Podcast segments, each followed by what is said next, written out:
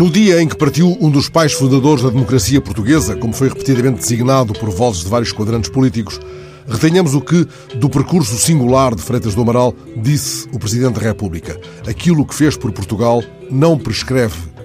Este sublinhado sobre o que deve permanecer, sobre o que merece permanecer, é ainda mais necessário num tempo de fogacho e de caducidade.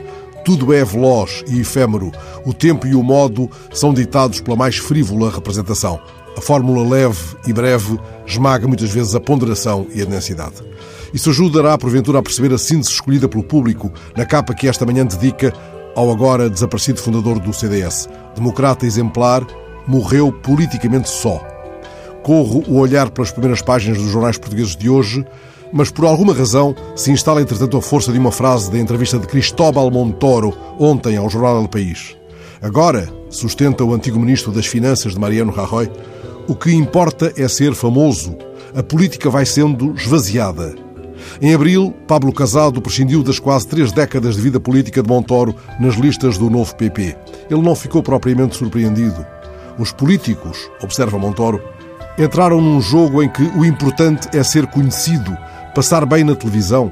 Parece que só há comunicadores. Esse esvaziamento da política explica porventura a facilidade com que todos retocaram o plano do último dia de campanha mais arruada, menos arraial, tudo se resolve com um minuto de silêncio aqui e uma pérfida estocada acolá. E todo o aparato se arruma na conveniente agenda. Entretanto, o luto nacional coincide com a hipocrisia de um alegado dia de reflexão que menoriza os 50 mil eleitores cujo voto ficou há dias guardado em urna. Por vezes, parece que só a ociosidade e o absurdo não prescrevem.